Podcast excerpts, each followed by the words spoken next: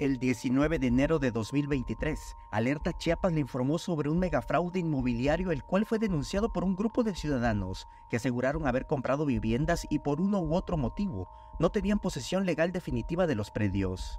A nombre de las personas acusadas, Eric Romero Painberg, director del grupo constructor Líneas del Sur, solicitó replicar la información.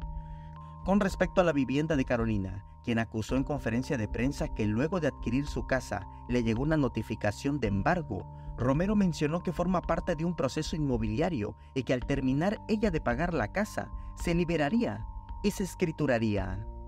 En el tema de Carolina, bueno, el tema de Carolina, bueno, eh, llevamos un proceso ahorita eh, judicial.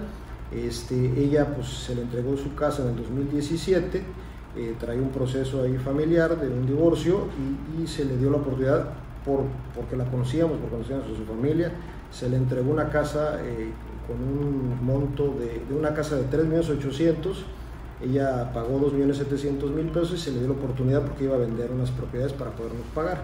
Pasaron los años y este, nunca se le molestó la señora este, y al final del día nos demandó penalmente por eh, porque tiene un crédito en la casa. Indudablemente pues, nosotros construimos con créditos puentes y con créditos, pero pues la casa está para poder escriturársela. Lógicamente pues ahorita digamos un proceso legal y hasta que no se resuelva el proceso pues no puede ya este, generar la escritura y la escritura tiene que ser a contrapago. ¿Por qué? Porque pues, debe dinero.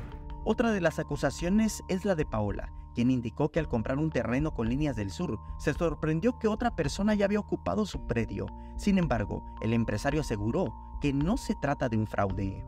Este, eh, en el caso de la señora Paola, este, eh, pues es un tema de una devolución de un enganche que dio ella, un enganche de una casa que cuesta 4 millones y medio, dio 500 mil pesos y no ha solicitado su devolución. No hay un tema de fraude, no hay un tema de, dolo ni de ninguna otra este, eh, de ninguna otra cosa, ¿no?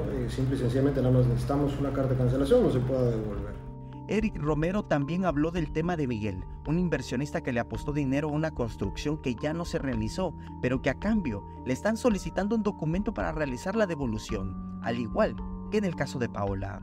El cual, pues bueno, no se llevó a cabo. Eh, nosotros nos juntamos con él en buena voluntad lo cambiamos a, una inversión que él no pensaba hacer una inversión de casa ni nada, pero al final eh, se, interesó por un departamento, lo metimos este, a, esa inversión y al final del día tampoco es un tema de, de, se tiene su contrato, tiene todo, no ha pedido su devolución, pues también estamos esperando que él ingrese un documento. El empresario inmobiliario aseguró que este tema de desprestigio se ha generado por malos entendidos, toda vez que a lo largo de 16 años de trabajo con la empresa han vendido más de 700 casas y que se han involucrado a empresas que no les pertenece a ellos. Nosotros nos dedicamos hace 16 años a la, construcción de vivienda de interés medio. Hemos entregado más de 700 viviendas a, a las personas, a familias.